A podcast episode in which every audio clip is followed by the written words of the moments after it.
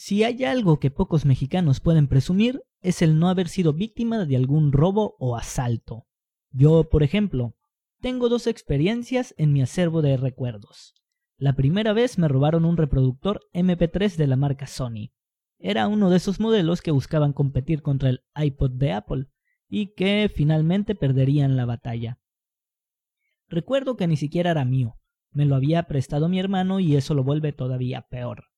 Me lo arrebataron un mediodía, saliendo de la escuela, mientras caminaba por una de las avenidas más transitadas del fraccionamiento, por más que pienso y repienso la situación, sigo sin sentir que lo que hice fue una decisión de valientes. Lo cierto es que más bien fue una decisión estúpida. Pero supongo que nadie nace sabiendo cómo ser asaltado. Recuerdo que las imágenes fueron una moto, dos sujetos, el tirón de los audífonos, otro tirón de vuelta mientras pensaba no te llevas ni madre, un tubo de PVC ni muy grueso ni muy delgado en la cara y el reproductor que se alejaba. Sentí mucho coraje e impotencia y por un instante me imaginé en el Detroit del futuro. Así que, bienvenidos al segundo episodio de Quiero ser un robot. Subamos ese switch y comencemos.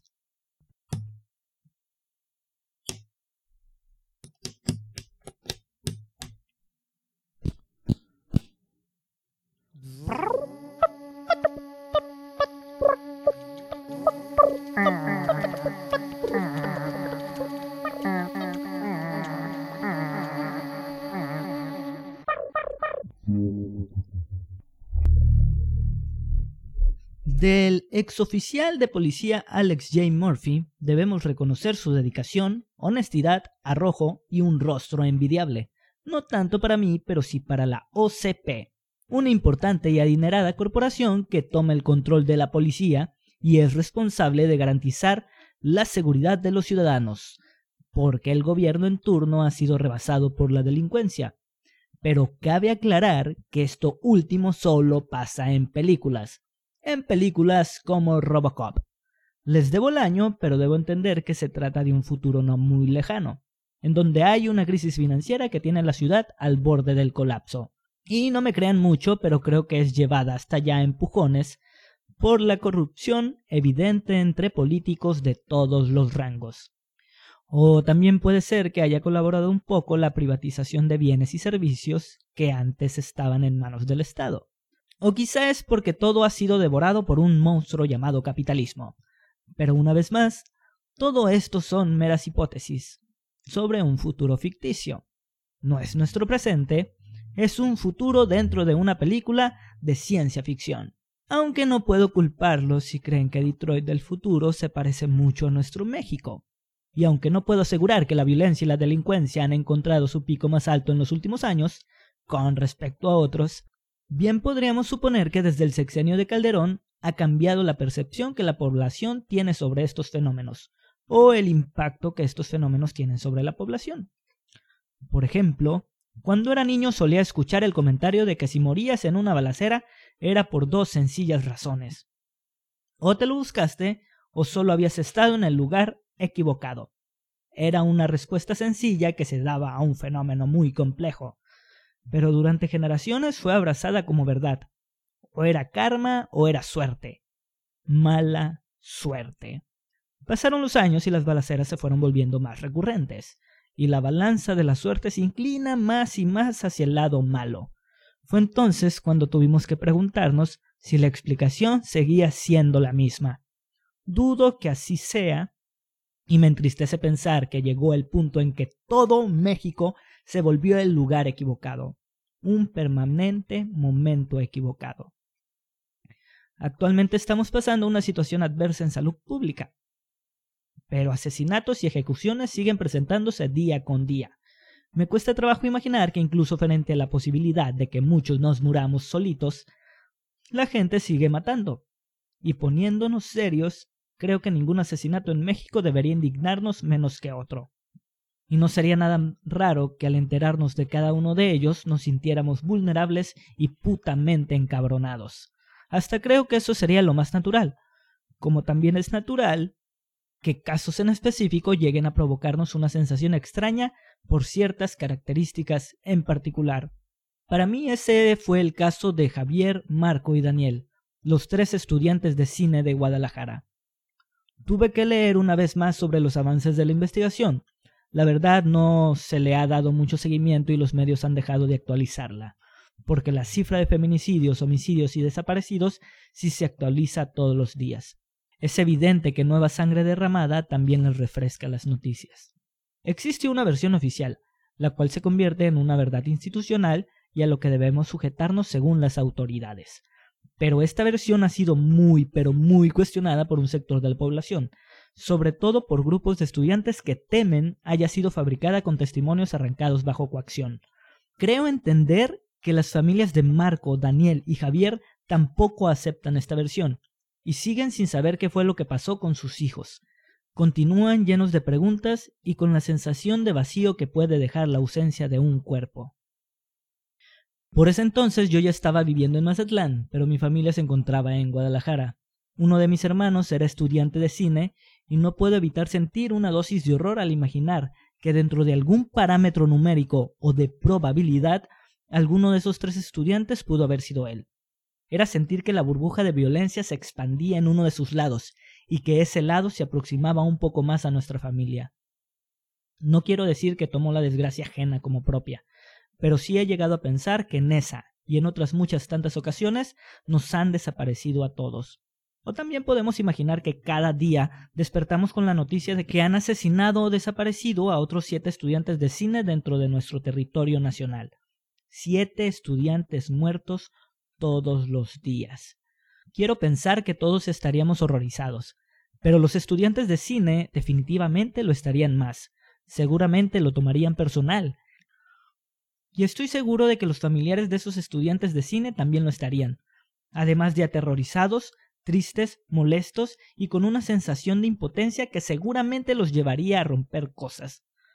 Tal vez también los haría gritar, bailar, cantar, tender, y no precisamente en ese orden. Y nosotros no tendremos derecho a quejarnos. ¿Por qué?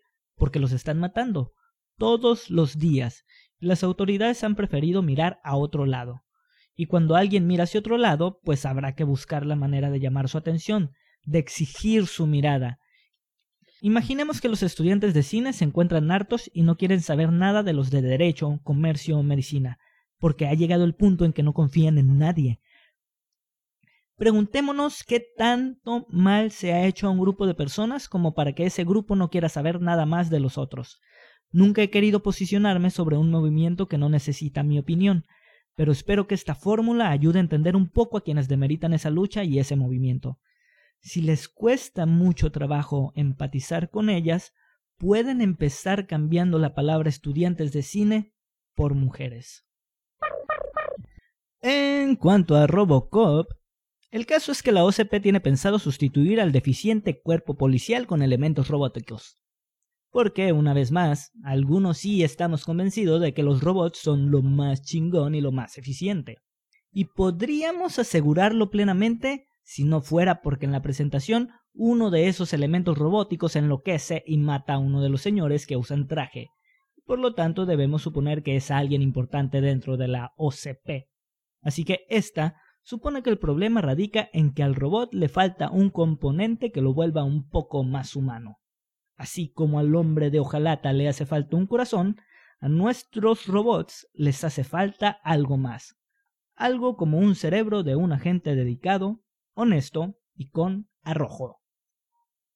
Quizá fue eso la mera casualidad lo que llevó al agente Murphy a ser asignado a otro distrito para cubrir el lugar de un agente caído, ocupando el lugar de ese agente en más de una ocasión y en más de un sentido, pues nuestro protagonista terminaría rodeado por un grupo de sanguinarios delincuentes y juntos protagonizarían una clásica escena violenta del cine de los 80.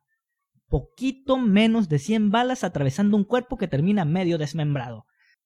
Cabe señalar que cada uno de esos disparos recibe como respuesta un grito de la víctima que se resiste a caer al suelo. La primera vez que vi la película era apenas un niño, y lo primero que pensé fue qué pedo con esta película, no van ni 15 minutos y ya ganaron los malos, pero los malos no ganan nada. Pero para nuestra resolución todavía falta un tanto. Pero de que la gente Morphy muere, muere, dejando una viuda y un huérfano. es despedido con honores pero sin cerebro, porque recordemos que la OCP necesitaba uno para meterlo dentro de un cyborg, y como Alex Murphy era voluntario para ese proyecto, todo se vuelve más conveniente. Así que un grupo de científicos deciden borrar los recuerdos de ese cerebro y lo meten dentro de Robocop, el máximo combatiente del crimen en la ciudad de Detroit. Mediáticamente, un agente de policía robotizado no puede significar más que éxitos. Incluso hace varias detenciones importantes y muy llamativas. Pero algo dentro de ese cerebro empieza a fallar y Robocop tiene recuerdos de cuando mataron a su versión humana, así como también comienza a tener recuerdos de su vida pasada, lo cual lo lleva a experimentar una especie de crisis y sed, pero de la sed que sienten los cyborgs, la sed de venganza. Pero hasta este punto me llegan una serie de interrogantes. 1. ¿Algún día sería legal y posible quedarte con un cerebro y ponerlo dentro de una máquina que no sea una licuadora? 2. De poderse, ¿sería necesario o prudente ponerle el rostro de la gente muerto que ha cedido ese cerebro? Porque eso es lo que hace la OCP. Toma el rostro de Alex Murphy y lo pone en su robot. Pudo haber elegido cualquier otro rostro, pero no, Aparentemente era necesario que tuviera el rostro de un agente que ha fallecido. 3. ¿En algún momento pensaron en la familia de Alex Murphy? Eso quizá nunca lo sabremos. Pero lo que sí sabemos es la razón de existir de este podcast, en el que estamos enteramente de acuerdo en que las personas tienen el derecho de sentirse y concebirse como quieran hacerlo y si tienen la posibilidad de hacer cambios y retoques en ellos para sentirse plenos, mucho mejor. Pero estamos en contra de que la OCP decida por ellos. Así que si bien los robots son mucho más eficientes y chingones, dudo mucho que la gente Murphy haya deseado en algún momento de su vida en dejar de ser humano.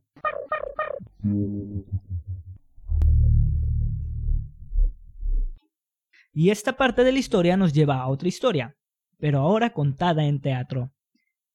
Hikari, una poderosa máquina de velocidad, es un monólogo escrito por Ana Lucía Ramírez y magistralmente ejecutado por Karina Meneses. Si la vida les regala la posibilidad de verla, tienen que tomarla y verla.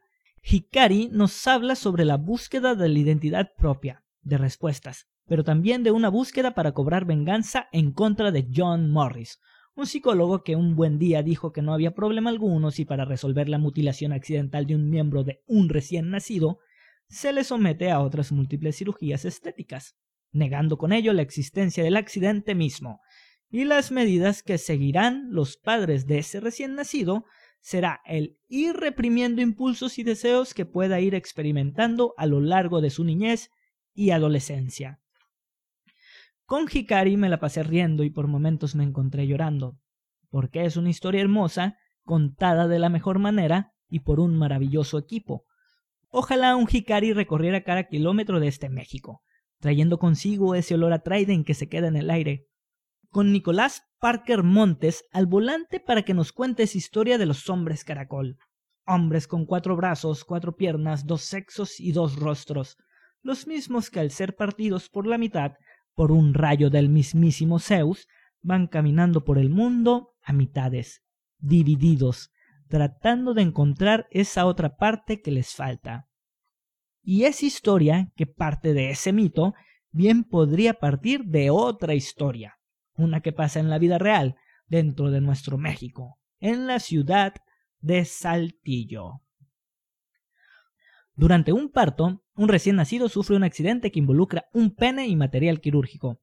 Supuestamente, una versión proporcionada por los padres dice que los médicos a cargo eran estudiantes de medicina que confundieron un pene con un cordón umbilical. Este equipo de médicos, al darse cuenta de que habían cortado parte del órgano reproductor, deciden programar una cirugía de emergencia para reparar el daño y se menciona que durante esta intervención realizan otros tres cortes en el miembro. Aplicando una circuncisión, no programada y no deseada. Lo anterior lo encontré en Internet, así que existe la posibilidad de que ese testimonio haya sido modificado en beneficio del amarillismo. Pero a beneficio de los médicos involucrados, debo suponer que se trataba de internos o residentes, no necesariamente de estudiantes en sus primeros años de licenciatura. Y aunque yo no soy estudiante interno o residente de medicina, confío en que podría reconocer las diferencias entre un pene y un cordón umbilical, por lo cual sospecho que más que equivocación fue un accidente, sin que esto signifique que los médicos involucrados no hayan sido negligentes. Es su culpa, sí, y debería haber consecuencias por el accidente que sufrió ese niño en ese momento en la ciudad de Saltillo. Otra cosa que se menciona en dichos medios es que después de dos horas de sucedido el parto, a los padres se les negó el derecho de ver a su hijo, así como toda información que les dijera qué es lo que estaba pasando. En otras partes se dice que durante el parto no estuvo un médico certificado o con experiencia a cargo. Pero esto último no da ninguna garantía durante una cirugía, y así lo veremos en nuestro segundo caso de la vida real, que involucra modificaciones, intervenciones y decisiones sin el consentimiento del paciente o de sus familiares. Pero ahora, en la ciudad de Obregón, Sonora donde un niño de poco más de un año es diagnosticado con un tumor en su ojo izquierdo. Se trataba de un tumor maligno que ponía en riesgo su vida. En un principio el menor es sometido a una primera quimioterapia, la cual repercute de forma negativa en su salud, por lo cual la única alternativa sería deshacerse del tumor extirpando el ojo por completo. Se programa la cirugía y al finalizar se le informa a los padres que han tenido que extirpar el ojo derecho, no al izquierdo, el derecho, un ojo que no había sido sometido a estudio alguno y que no tenía un diagnóstico previo que indicara la presencia de un tumor, pero que supuestamente el médico a cargo se había dado cuenta que lo tenía y que era incluso más peligroso que el del ojo izquierdo, y por eso había decidido sacarlo. Según los padres, en ningún momento se les llamó para avisarles sobre ese nuevo descubrimiento, como tampoco se les pidió opinión o autorización para continuar con el procedimiento. La investigación sigue en proceso, y los padres interpusieron una denuncia por negligencia médica en contra del hospital.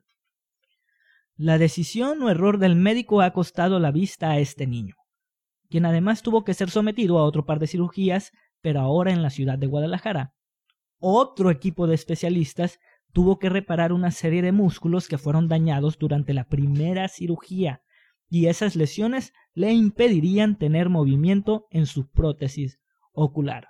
O sea que no nada más le sacaron el ojo derecho, sino que además se chingaron los músculos que hay alrededor y que iban a ser necesarios para tener movimiento cuando le pusieran una prótesis de ojito.